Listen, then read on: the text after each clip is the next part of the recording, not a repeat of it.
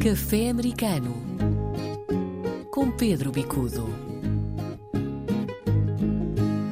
Viva Pedro, suponho que hoje seria mais um chá do que um café, porque uh, está aí uma constipação a fazer-se, não é?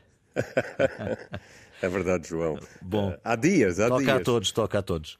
Bom, Pedro, vamos começar aqui por uh, um tema que é, é sempre de muito interesse aqui na Europa, que é a corrida presidencial norte-americana, sobretudo do lado dos republicanos. Oh, João, é, é uma situação anormal. E anormal porquê? Porque claramente, do ponto de vista republicano, há um candidato vencedor. E, portanto, em situações normais, uh, o processo estaria a decorrer. Uh, dentro de pouco tempo, nós teremos as convenções e as convenções confirmariam este candidato. Mas há aqui toda uma situação de anormalidade, porque este candidato vencedor é Donald Trump. Certo. E Donald Trump está a ser Uh, portanto, uh, inquirido, está a ser julgado, está a ser uh, investigado, portanto, em várias frentes, e isto, de alguma maneira, representa uma, uma situação diferente, difícil e que pode, inclusivamente, levar a que alguns Estados decidam retirar o nome do candidato dos boletins de voto. Certo. Ora, para que essa decisão seja feita, só o Supremo Tribunal é que poderá decidir.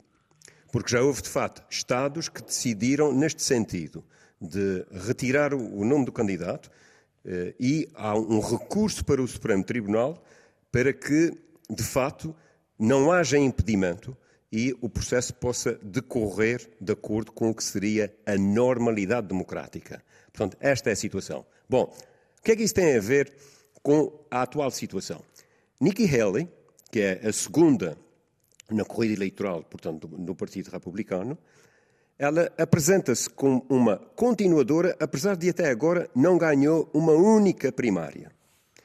E, portanto, ela, de alguma maneira, espera que a decisão do Supremo Tribunal seja de que os Estados podem decidir retirar o nome de Donald Trump e, nesta situação, ela seria o candidato natural pelo Partido Republicano. Pedro, um outro assunto aí é, eh, de novo, eh, a ameaça de paralisação parcial do governo. Sexta-feira é o prazo para o Congresso evitar essa paralisação. Isto não é novo? João, é recorrente? Os, os dinheiros eh, para o governo funcionar, para o governo federal funcionar, têm que ser sempre aprovados em Congresso.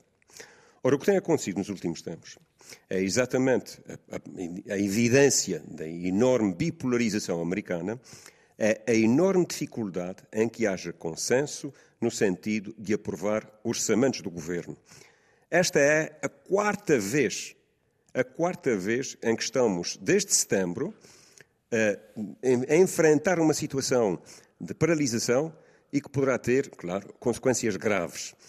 Consequências graves em quê? Porque paralisa, nomeadamente, o Departamento de Agricultura, Habitação, Desenvolvimento Urbano, transporte e energia, a própria defesa, portanto, o Ministério da Defesa, ou aliás, a área da defesa, fica também comprometida.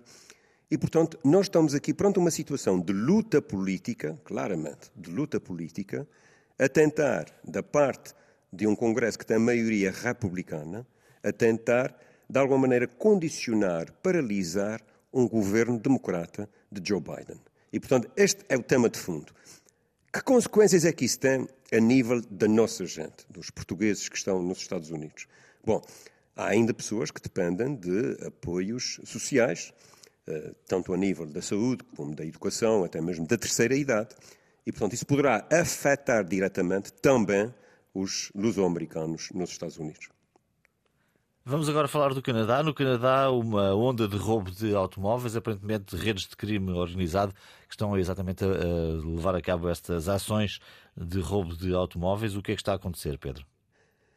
Tem havido uma vaga, uma coisa incrível. Quer dizer, desde que acabou a pandemia, já na altura da pandemia começava a evidenciar-se. O número de automóveis roubados subiu astronomicamente.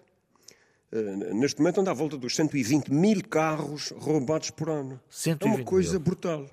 E depois há todo um processo de crime organizado. Uma parte desses automóveis, uma parte significativa, sai para o estrangeiro e uma parte é desmontada ou utilizada em atividade criminosa dentro do Canadá. Bom, é interessante também verificar o seguinte: por exemplo, no caso do Ontário, 44% dos veículos roubados foram recuperados. No caso do Quebec, apenas 37%.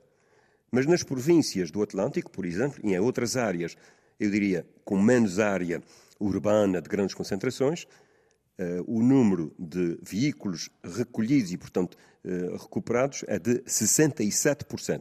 O que é que isso significa? Nas grandes áreas urbanas há todo um sistema organizado de crime que permite a exportação de automóveis para fora do Canadá. Certo. Isso tem prejuízos brutais, dizer, não é apenas a nível de, de, das famílias, não é apenas a nível de ver o teu automóvel, enfim, eh, desaparecer e, digamos, dos prejuízos que isso tem a nível da família, é a nível da própria economia. Nós estamos a falar em largos milhões, eh, quantifica-se à volta de 890 milhões de dólares de prejuízo eh, atendendo a este processo. Pedro, o Café Americano fica por aqui esta semana. As melhores dessa constipação. Voltamos na próxima semana com uma nova edição do Café Americano. Um abraço. Um abraço e hoje sou eu a dizer que preciso de haja saúde. Isso um grande mesmo. abraço, até Um para a semana. Café Americano com Pedro Bicudo.